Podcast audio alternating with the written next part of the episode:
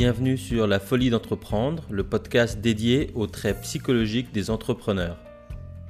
Je m'appelle Aramatar, je suis investisseur professionnel, conseil en transactions complexes et le fondateur de la Teach Me Academy, la première plateforme de e-mentoring pour se former à lever des fonds ou devenir investisseur en capital.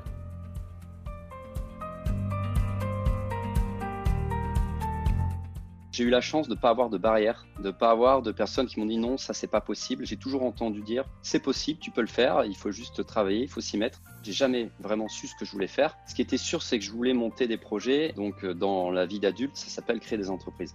J'avais déjà eu des idées et je me suis dit mince, il y a quelqu'un d'autre qui l'a fait, ça a marché. Il faudrait peut-être qu'un jour je me bouge. Créer une boîte, dans un certain sens, c'est une liberté, mais avoir une boîte, euh, ce n'est pas une liberté.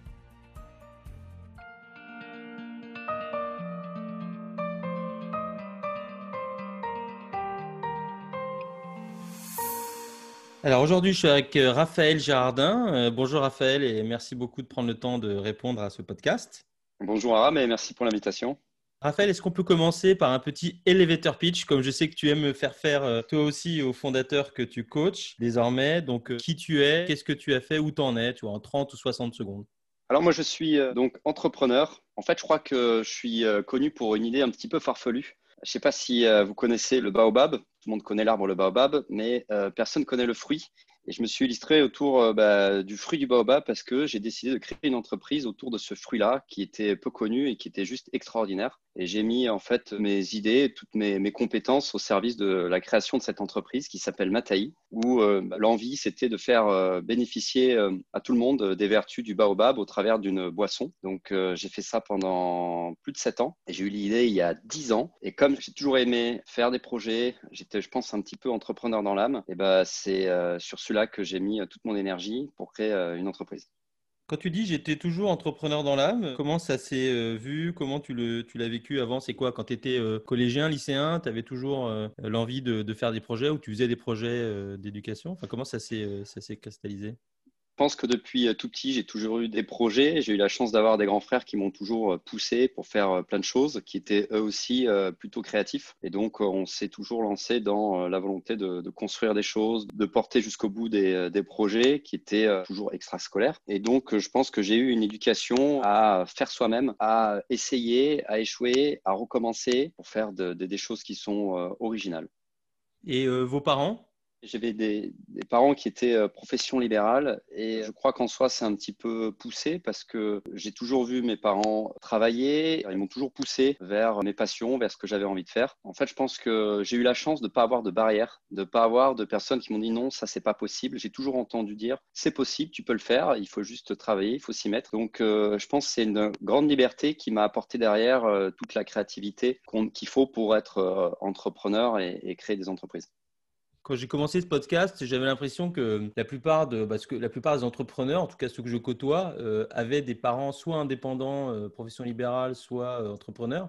Et en fait, sur les quatre premiers épisodes, il y en a deux qui n'ont pas du tout des, familles entrepreneurs. donc c'est pour ça que maintenant je pose la question. Et, ce que tu dis sur la, liberté, c'est la première fois que je l'entends comme ça? À, la fois, tu les voyais travailler, donc parce qu'ils travaillaient à la maison, c'est ça?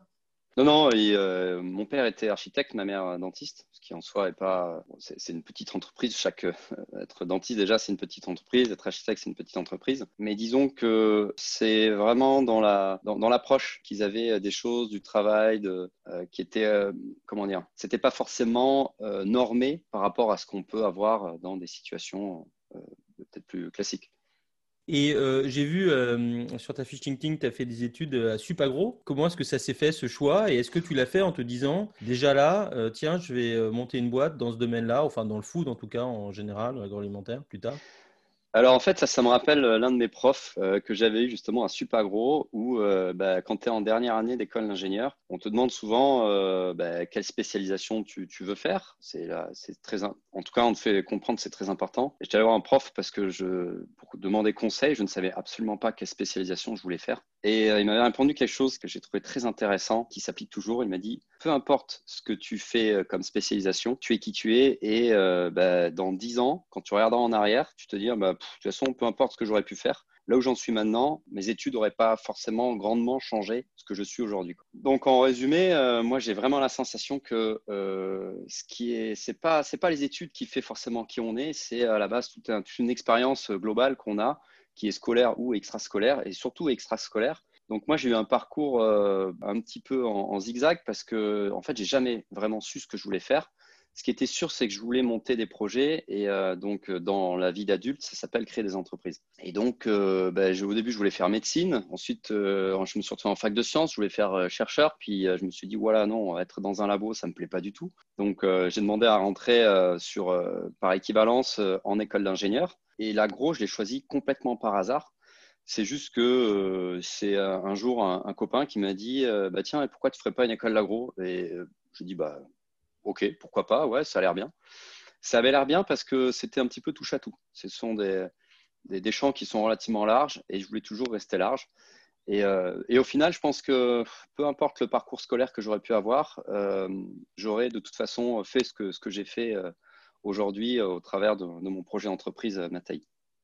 Ça fait deux groupes de, figures parentales que tu évoques, tes parents bien sûr, et puis ce prof qui, t'ont donné cette liberté. D'ailleurs, quand ton pote te dit pourquoi tu le fais pas, tu te dis pourquoi pas, plutôt que penser tout de suite ah mais comment je vais gagner de l'argent, etc. C'est important d'avoir comme ça des mentors. Alors je pense que c'est essentiel d'avoir des mentors. J'ai eu la chance de l'avoir pendant tout mon parcours entrepreneurial. Je crois que arriver à fédérer des personnes autour de son projet, c'est très important. Ça permet d'avoir du soutien, ça permet euh, d'avoir du recul, euh, donc d'y voir plus clair. Ça donne de la confiance. Et aujourd'hui, moi, ce que je pense pour euh, créer son projet et entreprendre, il y a quelque chose qui est très important, c'est la confiance. Il faut arriver à avoir confiance en soi.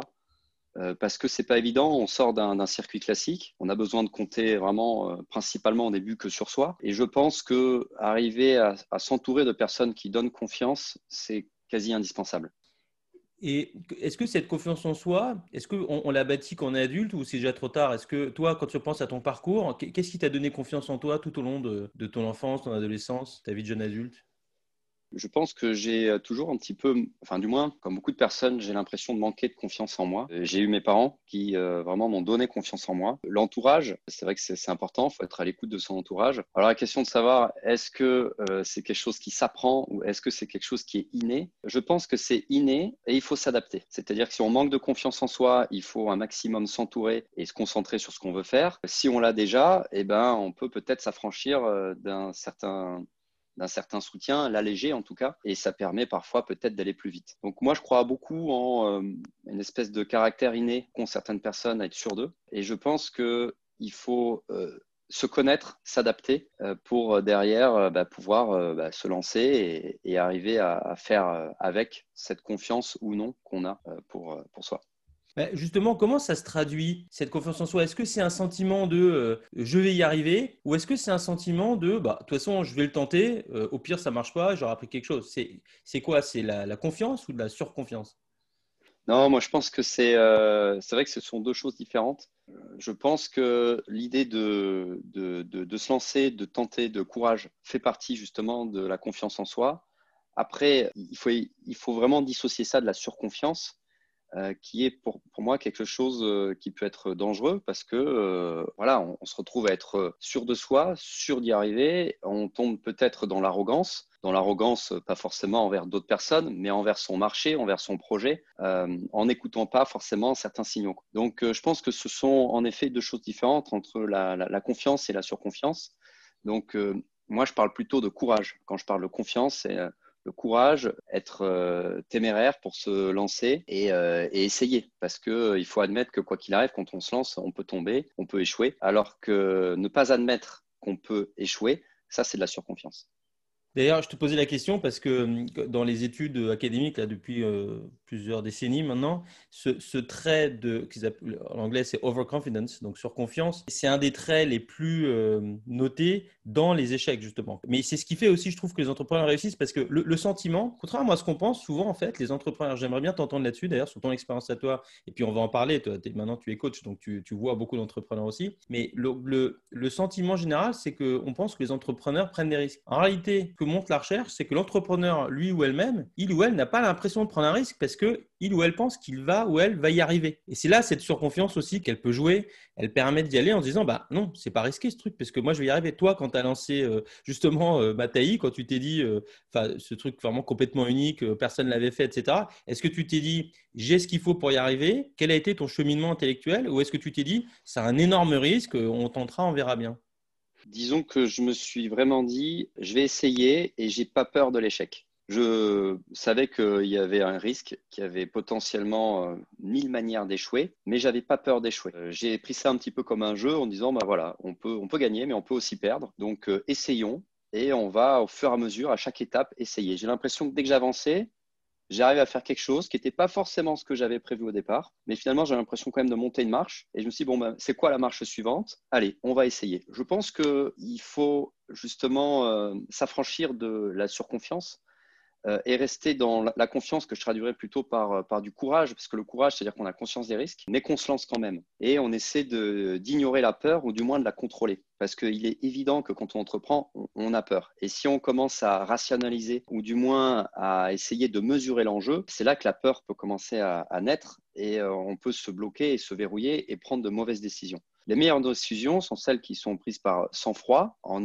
arrivant à estimer justement quel est le risque, mais il faut du courage pour prendre les décisions. Donc moi, j'ai surtout l'impression qu'il fallait arriver à essayer d'éliminer ou du moins de contrôler euh, la peur, la peur euh, qui peut être financière, parce que clairement, moi, pendant 4-5 ans, quand j'ai commencé mon projet et ensuite que j'ai créé l'entreprise, bah, je ne me suis pas payé. Et quand on commence à, bah, au fur et à mesure, on investit, on met de l'argent dans l'entreprise et on a cette, euh, bah, cette peur parce qu'on a pris un risque. pour moi, ça a été un risque. J'ai toujours fait des risques contrôlés où je savais que si jamais ça marchait pas, ok, c'est bon, je pouvais, je pouvais continuer, je pouvais continuer à vivre ou du moins à survivre. Donc, pour parler de cette, cette confiance, je pense qu'il faut arriver à mesurer justement euh, le, risque et s'affranchir de la peur. Et justement, raconte-moi un peu le contexte de cette création. Donc, euh, tu sortais de tes études et puis aussi, est-ce que tu t'es lancé seul ou avec euh, un cofondateur ou une cofondatrice? Alors, en fait, j'ai changé plusieurs fois de, cofondateur au début. C'est un, projet, disons que alors j'étais pas, j'étais pas dans mes études, je travaillais, j'étais à Paris et puis, et puis j'avais, j'ai toujours comme beaucoup de personnes, en fait, on a tous plein d'idées, mais tant qu'elles ne sont pas réalisées, elles ne valent pas grand-chose. Mais j'avais fait le constat que j'avais déjà eu des idées et je me suis dit, mince, il y a quelqu'un d'autre qui l'a fait, ça a marché, il faudrait peut-être qu'un jour, je me bouge et que ben, j'essaye quoi, que moi aussi j'essaye parce que c'est bien beau d'avoir des idées, mais, mais c'est quand même dommage euh, de pas de pas les mettre en pratique. Euh, donc euh, ça s'est fait où j'étais avec un, avec un ami d'enfance, on était dans un café et on s'est dit bah mince, on voyait qu'il y avait une pub à l'époque de Red Bull, hein, c'était en, 2008, c'est Red Bull venait d'arriver en France. Et on s'est dit c'est dommage, moi j'ai bien envie d'en boire, mais quand même j'ai envie de quelque chose de naturel quoi. Et c'est parti de là. C'est-à-dire, bah, il faut faire une boisson qui soit naturelle. Bah, la, réflexion, ça a été, bah, quelles, sont, euh, où est-ce qu'on peut trouver euh, une source d'énergie naturelle Donc, de suite, euh, on s'est tourné vers, les fruits. alors, lui, il n'avait pas forcément prévu de créer une entreprise. Et, d'ailleurs, il m'a aidé simplement à brainstormer. Et on s'est retrouvé comme ça à, à, réfléchir sur cette idée-là. Et puis, il y a un moment, je me suis dit, bon, allez, il faut se lancer. Euh, lui, m'a dit, bah non, vas-y seul. Euh, moi, euh, moi, je n'ai pas prévu de là de créer une entreprise. Et donc, moi, j'avais l'envie, j'avais le temps. Et donc, j'ai commencé à réfléchir à cette idée-là, sans savoir par où m'y prendre. Et donc, la première chose que j'ai faite, c'est que je suis allé voir bah, les profs de mon école en disant, voilà, moi, j'ai besoin de, de, créer une boîte. Déjà, j'aimerais savoir si ça peut marcher. Donc, est-ce qu'on peut m'aider sur l'aspect marketing et où est-ce que je peux trouver des chiffres? Donc ça s'est fait, euh, voilà, ça s'est fait euh, comme ça au tout début, pour ensuite faire vraiment petit à petit, quoi. C'est-à-dire que je travaillais, je faisais ça en parallèle euh, de, mon travail, et puis, et puis j'essayais, je regardais est-ce que c'est possible, est-ce qu'il existe, alors en l'occurrence, moi, je cherchais à faire une boisson énergisante naturelle. Alors, je suis ingénieur agro, donc tout à l'heure, je disais que peu importe les études que j'aurais pu faire, je ne pense pas que ça ait changé ma vie, mais là, ça a quand même bien aidé, puisque bah, pour réfléchir à certaines plantes ou certains fruits. J'avais eu la chance justement euh, quelques années avant de, découvrir le fruit du baobab et de suite je me suis tourné vers ce fruit-là et euh, j'avais pas encore prévu en fait de créer une entreprise. Je savais pas en soi ce que c'était même de gérer ou de créer une entreprise, mais j'avais envie de fonctionner en mode projet, à dire bah tiens j'ai envie de voir si c'est possible. Petit à petit, euh, bah, voilà, j'avançais en essayant de voir si c'était possible, en l'occurrence de s'approvisionner en fruits, de voir s'il y avait des analyses, comment on pouvait faire des analyses sur ce fruit-là, pour aller plus loin et aller jusqu'à la décision de me dire, bon, je me lance vraiment ou, ou je laisse tomber. Et en fait, pendant tout mon chemin entrepreneurial, j'ai fait que ça. J'ai fait que je me lance ou je laisse tomber. Euh, et il y a quand même un moment où je me suis associé parce que euh, j'avais besoin, je commençais à, alors, comment, j'avais décidé de créer l'entreprise, de me lancer.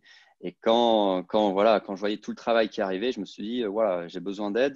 tout seul, ça fait commence à faire trop de travail. Et malheureusement, bah, j'avais pas énormément d'argent et je me voyais pas salarier quelqu'un qui pouvait me décharger d'une certaine partie du travail, je me suis dit, si j'ai de l'argent à mettre, c'est dans le projet et pas dans le salaire d'une autre personne. Donc, euh, ben, j'ai, euh, je me suis dit, il faut que je trouve quelqu'un avec qui m'associer. Euh, et donc, c'est comme ça que j'ai trouvé mon premier associé pour, pour, voilà, pour qu'il puisse travailler sur la partie technique et fournisseur du, projet. Alors, on va revenir à cette association, mais juste une question avant ça. Est-ce que ce fonctionnement en mode projet, donc par étape, est-ce que c'est ça qui t'aide à moduler la peur dont tu parlais? Parce que bah, c'est pas d'un coup je monte une boîte, je vais avoir des salariés, des responsabilités, etc. C'est tiens, j'ai un truc que j'aime bien, euh, est-ce que ça marche ou pas euh, C'est un défi technique peut-être? En fait, je dissocierai un petit peu euh, deux choses, parce que dedans, il y a deux choses qui sont intéressantes. Il y a la, la gestion justement euh, du, projet, euh, des différentes étapes, et de l'autre, il y a l'ambition. Donc il y a quelque chose qui est en court terme et l'autre qui est long terme. Là, quand je raconte que j'y vais étape par étape, il faut savoir que derrière, quand même, j'avais l'ambition euh, de faire quelque chose qui soit grand. Grand en imaginant une boisson qui se vende à l'international et avoir et de créer une marque qui soit connue et reconnue. Donc, je vrai, quoi qu'il arrive, étape par étape, dans ce but ultime qui était de, de créer cette marque dont je rêvais. Donc, j'ai traduit mon rêve en ambition. Et cette ambition, finalement, j'ai découpé en minuscules étapes où à chaque fois en me disant, bon, si j'y arrive pas, c'est pas grave, je peux tout arrêter parce que j'ai pas trop risqué. Parce qu'à chaque fois, le risque était mesuré. Parce que plus les étapes euh, sont petites, plus le, risque est minimisé. En tout cas, c'est comme ça que j'ai fonctionné au début. Et si on revient sur cette association, du coup, alors, tu disais tout à l'heure, malheureusement, je crois que c'était malheureusement, j'avais pas les moyens de, de payer quelqu'un, mais est-ce que si tu avais pu, tu aurais fait ça tout seul? Bah, je pense que de toute façon, je l'ai fait comme je devais le faire. Donc, euh, je devais m'associer. Alors, euh, j'ai dit malheureusement, notamment parce que je pense que je ne connaissais pas toutes les solutions pour euh, amener d'autres personnes dans une entreprise. Moi, je voyais simplement soit salarié, soit être associé. Et comme je ne pouvais pas salarier, je me bah, il faut être associé. Disons que c'est vrai que l'association euh, engendre certaines. Euh, bah, ça complexifie l'entreprise parce qu'il va falloir partager son ambition, euh, partager sa vision et, arriver à, bah, à gérer l'ego, le sien et celui de l'autre. Donc pour moi, ça a été relativement difficile et je, pense que j'aurais pu le faire seul. Mais je suis content de l'avoir fait comme ça parce que déjà, ça m'a été utile je pense que c'est ce qui a permis de, bien faire euh, enfin, le, le, succès du projet. Et je sais aujourd'hui que je m'associerais différemment si, euh, si je devais m'associer. J'ai beaucoup appris en fait de l'association. Euh, bah, vas-y, si tu peux nous partager ces bons conseils que tu partages sans doute, j'imagine, avec les entrepreneurs que tu coaches aujourd'hui.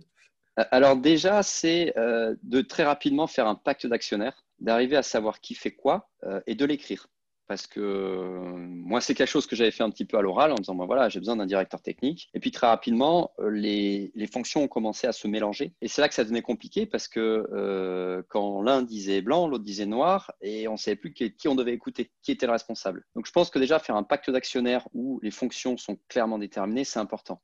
Ensuite, faire un pacte d'actionnaires sur les sorties parce que moi, mon, associé, lui, ne voulait plus sortir notamment parce que euh, on n'avait pas évoqué au début des options de sortie. Donc on n'avait pas imaginé de comment on pouvait euh, euh, être, être séparé ou se séparer. Quoi.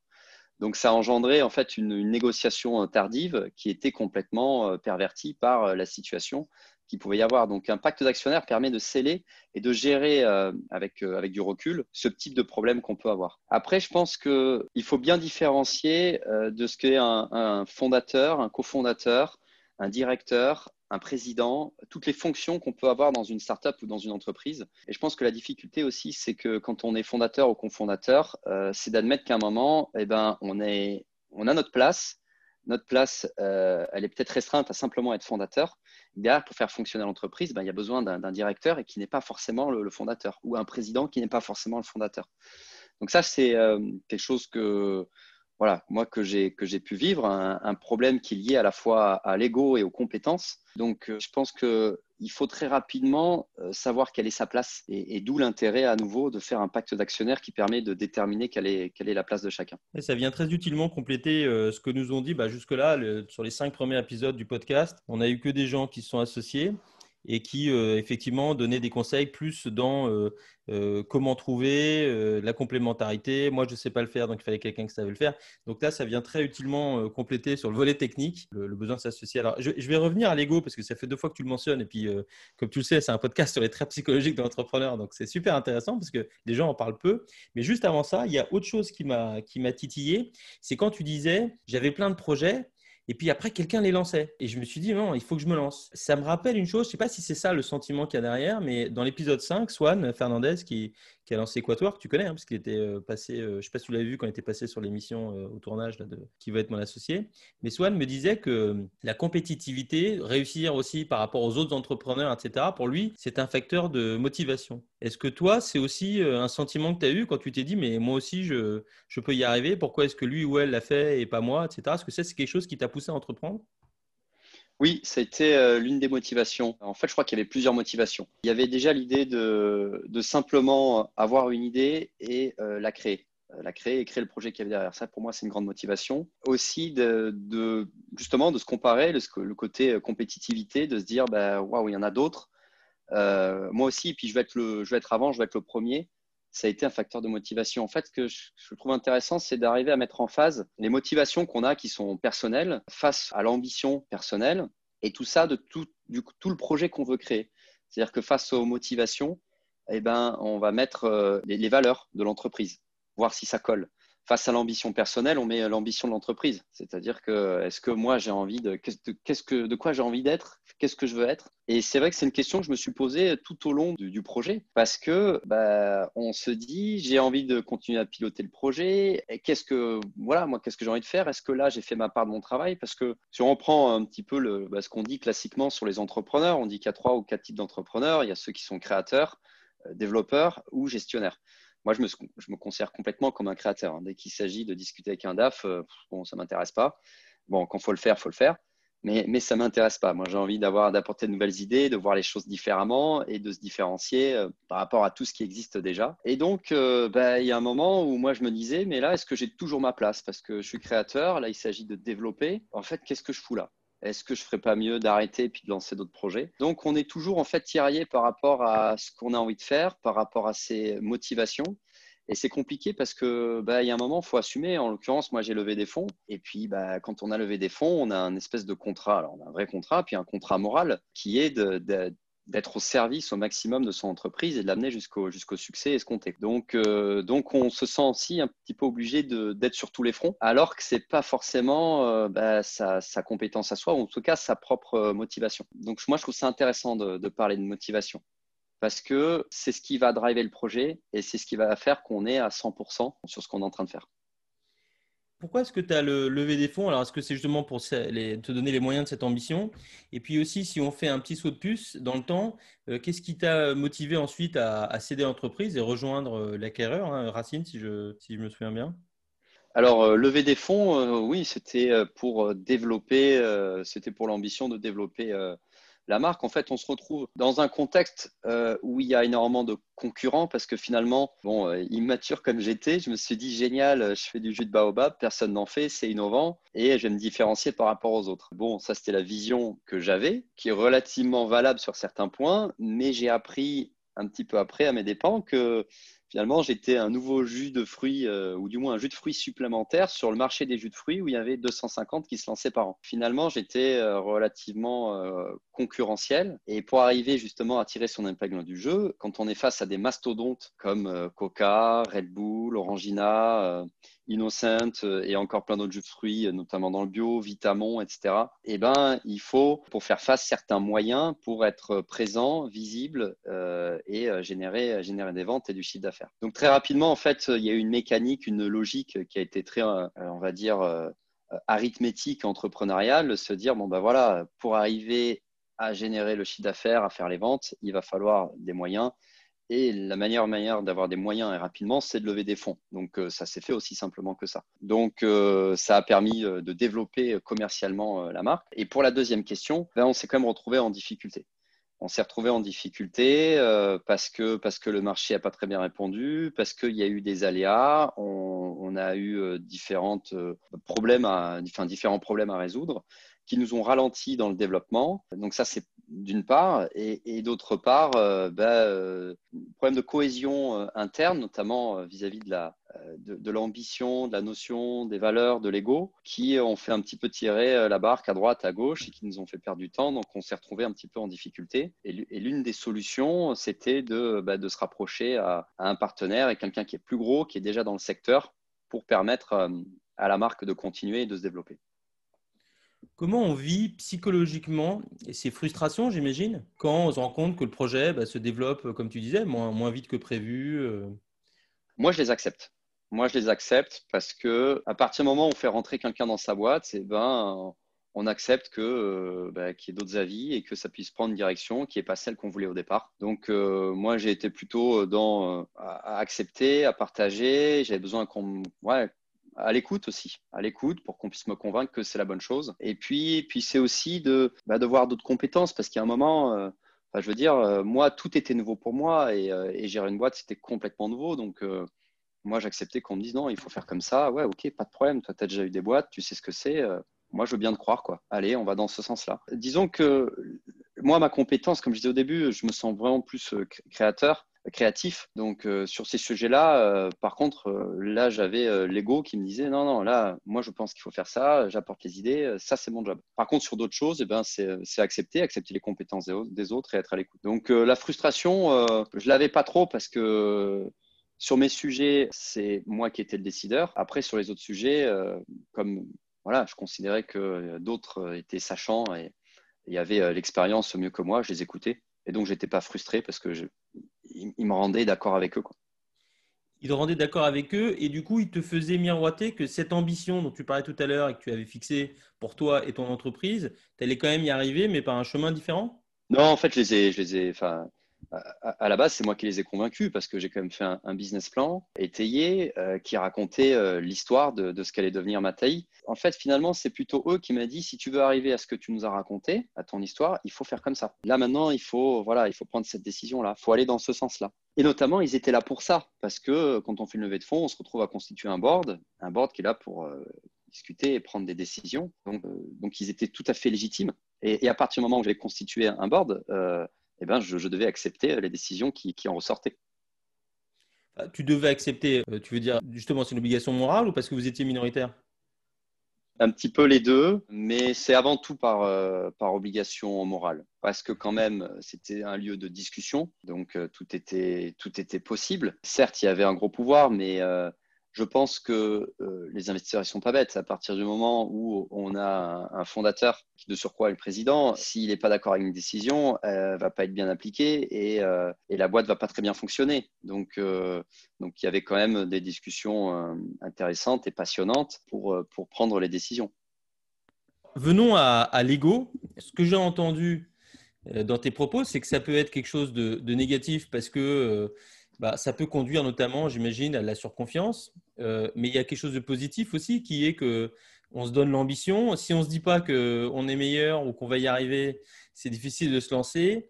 Euh, il y a aussi peut-être encore un autre piège qui est à des moments, à un moment donné, il faut peut-être céder, euh, céder le pouvoir, par exemple, pour certains. Hein. il y a certains entrepreneurs qui ont du mal avec ça et qui s'accrochent au poste de, non seulement de fondateur, bon ça, ça ils ont droit, mais au poste de, de président ou directeur général, alors que ce n'est pas du tout leur truc.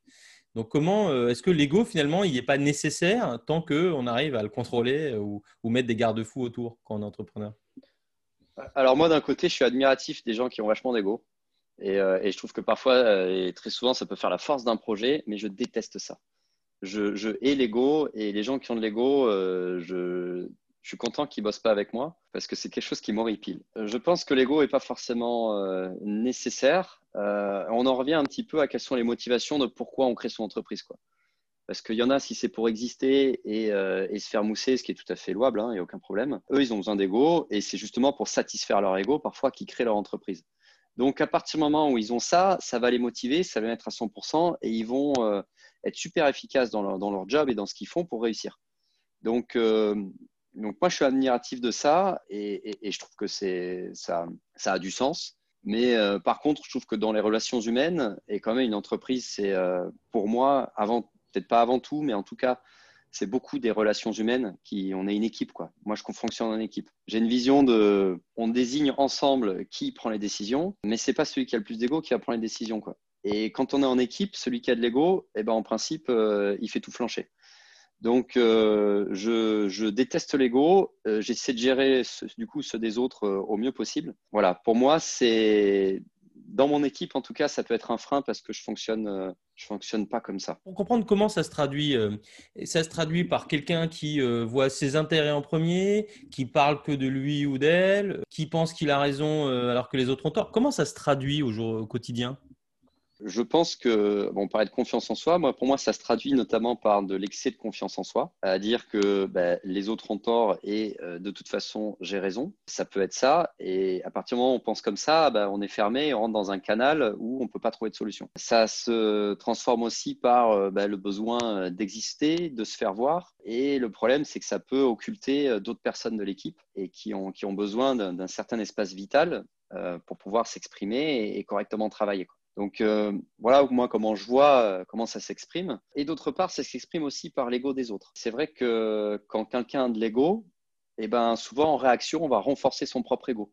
Et on se retrouve dans une, dans une escalade où au final, eh ben, l'ego des personnes euh, va devenir problématique parce qu'il va être en, réponse aux autres de plus en plus dimensionné et surdimensionné. Et ce qui est important, c'est de de suite casser cette escalade. Quelqu'un qui a de l'ego, c'est de se dire, bon, écoute, moi, j'en ai pas, je le rabaisse. Ok, dis-moi sur ce qui est important pour toi. Ok, si tu veux que je te dise que tu as raison là-dessus, tu as raison là-dessus, mais dans ce cas-là, tu ne prends pas de décision. Voilà. Et on lui dira et on le mettra sur euh, ce qu'il a envie d'être et sur une fonction euh, qu'il a besoin d'être s'il si, faut.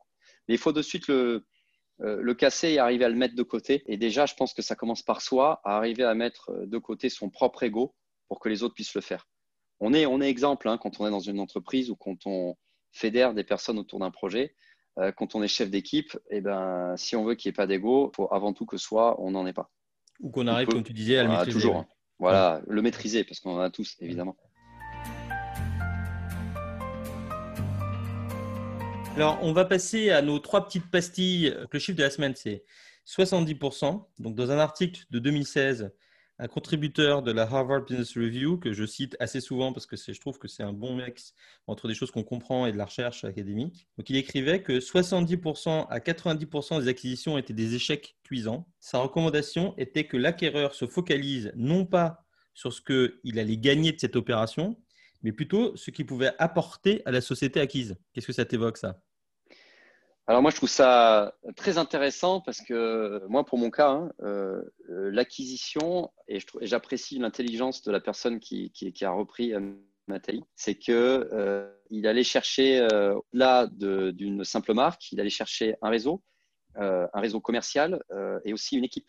Donc, je pense qu'il ne faut pas imaginer aller renforcer de suite son chiffre d'affaires parce que c'est un investissement, il faut le temps de s'adapter. Je pense que si on a une vision justement de voir euh, ce qu'on peut euh, y gagner en termes de compétences, en termes de remise en question, en termes de peut-être changement de fonctionnement, euh, moi je pense que je pense que c'est là que ça a du sens. Quoi. Et, j'ai l'impression vraiment que Mataï au sein de Racine a beaucoup apporté. Moi, en tout cas, j'ai énormément appris de chez Racine, de leur fonctionnement, de, de de tout ce qu'il y a derrière, de tout leur, leur, process. Euh, c'était très, très enrichissant. Et de l'autre, on m'a quand même permis d'apporter euh, de nouvelles choses, un certain euh, management, un tempérament aussi, un tempérament d'équipe, une vision. Et puis, d'un point de vue plus business, voilà, nous, l'association, enfin, du moins, l'acquisition était, était très logique puisque il y avait un, territoire commercial que ne pouvait pas atteindre Racine et qui était possible grâce au nom de marque Mataï. Donc, ça permettait justement de, compléter euh, l'offre qu'ils avaient déjà en termes de catalogue de produits pour aller vers de, nouveaux marchés, en l'occurrence le marché du bio, via, la marque Mataï. Et ça s'est fait euh, très naturellement. Donc là, il y a quand même une idée euh, d'aller chercher un, gain direct de chiffre d'affaires. En réalité, ça, a mis du temps. Et je pense que là où on a, quand même beaucoup apporté de l'entreprise, c'est euh, sur ben voilà, ce côté, euh, on, a, on a avec nos process, on a avec notre manière de fonctionner. Et ça, on essaie de l'insuffler dans l'entreprise qui a, repris. Et pour conclure, ben moi, je suis complètement d'accord avec cet article et je trouve ça très important et très intéressant. Et je rajouterais même que ben, si on considère qu'on a besoin de faire une levée de fonds, il faut aussi peut-être imaginer qu'on a peut-être besoin de partenaires et de s'adosser à peut-être une plus grosse entreprise parce qu'on va être, ça va peut-être être du gagnant-gagnant. Alors, je mettrai le lien de l'article dans les notes de ce podcast, comme ça tu pourras aller le lire in extenso. Il n'est pas très long de toute façon et il est beaucoup plus intéressant que le petit résumé que j'en ai fait. Alors, l'idée de la semaine, c'est euh, que le besoin d'autonomie revient souvent hein, dans les études sur les traits psychologiques des entrepreneurs et il se traduit euh, par euh, la liberté dans ce qu'on fait au quotidien, mais aussi l'absence d'hierarchie montante, donc pas avoir de boss. Hein. C'est ce que souvent disent les, entrepreneurs quand on leur demande comment ils réfléchissent à leur autonomie. Alors toi, qu'est-ce que tu en penses? Est-ce que c'est important pour toi? Et, comment est-ce que tu vis ce besoin, si c'est un besoin que tu as? Comment tu l'as vécu hein, quand tu as rejoint justement le, groupe Racine, mais tout en étant j'imagine, le boss de Mattei. Donc, comment ça s'est fait euh, quand tu n'étais plus ben, euh, voilà, le, seul capitaine à bord ou le seul co-capitaine à bord? Ben, j'ai envie de dire, maintenant, j'y suis plus euh, dans, Racine, j'ai quitté Racine, donc ça peut peut-être répondre à la question. Mais, mais quand même, je trouve que ça, ça a ses limites. Certes, euh, on entreprend euh, clairement pour, pour la, liberté, c'est sûr, sauf que moi, je n'ai pas eu l'impression d'être forcément libre tout le temps, parce que quand on a son projet qui est là, qu'on doit accompagner, on devient esclave de son propre projet. Au-delà de toute considération qui serait hiérarchique, déjà, on est au service de son projet, et, et je ne sais pas si c'est en soi, dans un certain sens, une grande liberté. Je pense que c'est à méditer. Pour revenir sur la question, ou du moins sur le point précis de la hiérarchie, moi je l'ai très bien vécu euh, d'être chez Racine. Justement, j'en ai profité pour me dire bon bah allons-y, euh, testons, voyons voir hein, comment ça fonctionne. Euh, et, je me suis mis au pli pour pour analyser, pour comprendre justement si voilà le, le fonctionnement et et, et ça m'a pas posé de problème. Euh, évidemment, parfois, on peut se sentir frustré. Mais à partir du moment où j'ai su que ma taille était repris, j'avais fait le, deuil un petit peu euh, de tout le pouvoir que je pouvais avoir sur, euh, sur ma taille. Donc, pour moi, ça n'a absolument pas été un problème. Et je l'ai admis et, et j'ai cédé justement ce pouvoir-là. Donc, pour moi, ce n'était pas, pas un problème. Pour, pour revenir sur la hiérarchie, très rapidement, quand on construit une équipe, moi, j'ai eu besoin quand même de construire une certaine hiérarchie. Et alors de là, est-ce que le fondateur ou le dirigeant peut accepter cette hiérarchie-là? C'est sûr que si c'est son projet et qu'on en est le responsable, bah, moi, j'ai quand même toujours eu envie euh, d'être euh, le principal euh, décisionnaire sur le projet et d'avoir cette liberté de décision. Donc, je pense que c'est, ça reste une motivation et je trouve ça bien parce que ça permet de, de, s'accomplir ailleurs et autrement. Quoi ce propos sur ce que tu disais sur la liberté et qu'on soit esclave de sa boîte, parfois c'est quasiment mot pour mot ce que j'ai lu dans un article de recherche des années 90 avec des entrepreneurs aux États-Unis qui ont été euh, interrogés hein, sur, euh, ces, euh, sur ces traits psychologiques justement et c'est l'un d'entre eux c'est exactement ce qu'il disait. Donc c'est fascinant que tu vois à l'autre bout du, de, l'océan et à 20 ans d'écart, on entend encore les mêmes propos. Et je pense que les entrepreneurs le sous-estiment.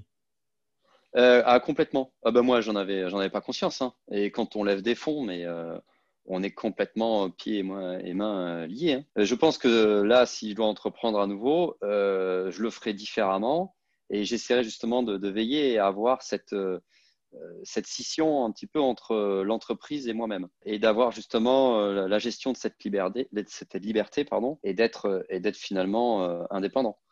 Parce que je, encore une fois, hein, je le redis, mais créer une boîte, dans un certain sens, c'est une liberté, mais avoir une boîte, euh, ce n'est pas une liberté.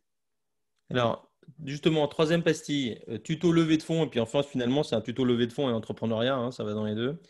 Alors, il y a une dizaine de petites questions, je te, je te, les pose, et puis tu peux répondre en moins de 30 secondes. Alors, premièrement, un truc pour trouver des investisseurs. Le réseau, la connexion, et parler de son projet à tout le monde. Une erreur à éviter dans le pitch. Ne pas être préparé. Combien il faut lever et quand? Zéro et jamais, si c'est possible.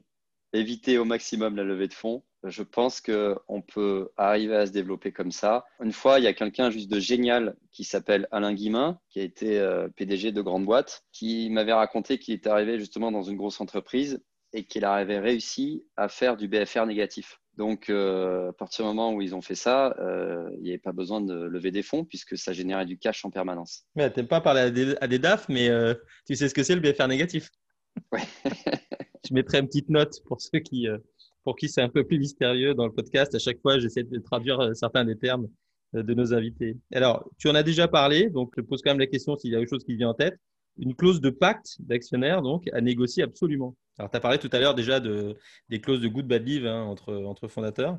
Ouais. Non, il y a autre chose aussi et, et qu'on m'a appris, encore une fois, par le même mentor que j'ai eu, c'est le cadre de référence stratégique. C'est simple, c'est raconter l'histoire de là où on veut aller et tout le monde doit signer. C'est-à-dire qu'on a prévu d'aller là-bas, euh, on s'est fixé euh, une mission, euh, des valeurs, un objectif, une ambition, elle doit être partagée. Donc c'est quelque chose qui va même au-dessus du pacte d'actionnaire. Donc il faut négocier son pacte d'actionnaire et surtout il faut arriver à se coordonner et à avoir un consensus sur un cadre de référence stratégique. Un critère pour sélectionner le bon investisseur si on a le choix? Comme, un, comme quelqu'un qu'on rencontre au bar. Est-ce que je serai pote avec lui ou pas? Alors tu parlais des boards tout à l'heure, donc euh, une roco pour faire des boards efficaces? Un ordre du jour avec des, simplement des décisions à prendre et pas de pas lancer des sujets, que des décisions à prendre.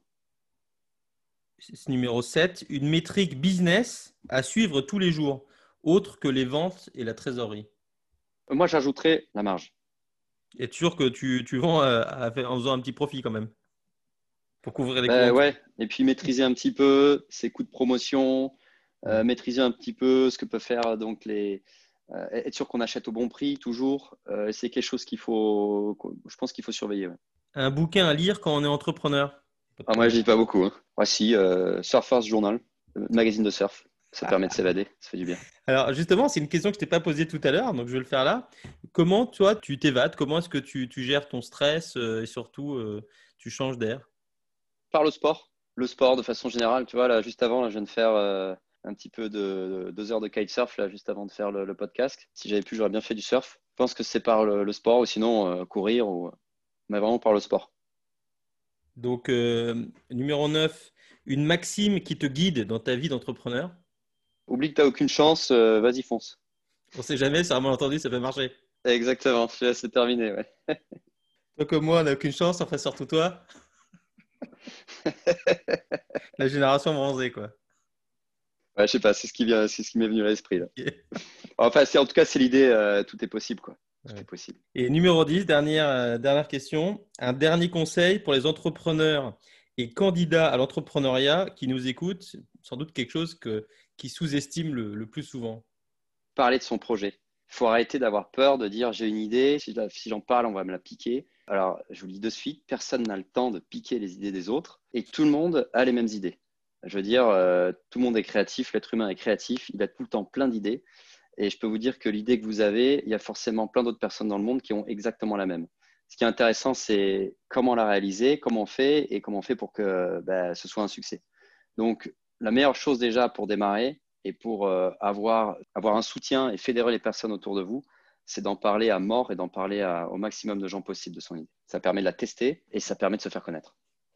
Dans l'épisode 2, Samuel disait que c'est même comme ça qu'il a trouvé euh, finalement son, cofondateur, parce que à force de parler de ce qu'il voulait faire dans le monde de la gastronomie, euh, on lui a présenté quelqu'un qui aimait aussi le monde de la gastronomie. Hein. Aucun des deux pensait faire une boîte et ils ont fini par faire une boîte ensemble qui marche très bien. Bah, Raphaël, je te remercie beaucoup euh, pour ton temps et surtout ces conseils avisés que tu dispenses maintenant à la fois, je vais, j'en parlerai dans les notes, mais à Montpellier, dans la business school de Montpellier, et puis aussi dans ton activité de coach. Ben, merci, merci à toi. C'était euh, très sympa. La folie d'entreprendre, c'est tout pour aujourd'hui. Vous trouverez les notes détaillées de cet épisode sur notre site, lafoliedentreprendre.fr, tout attaché bien sûr. Vous pouvez aussi partager vos questions, vos doutes et ce que vous avez aimé ou appris. Abonnez-vous à ce podcast sur votre plateforme de podcast préférée et à notre newsletter sur le site pour être informé dès qu'on met un nouvel épisode en ligne.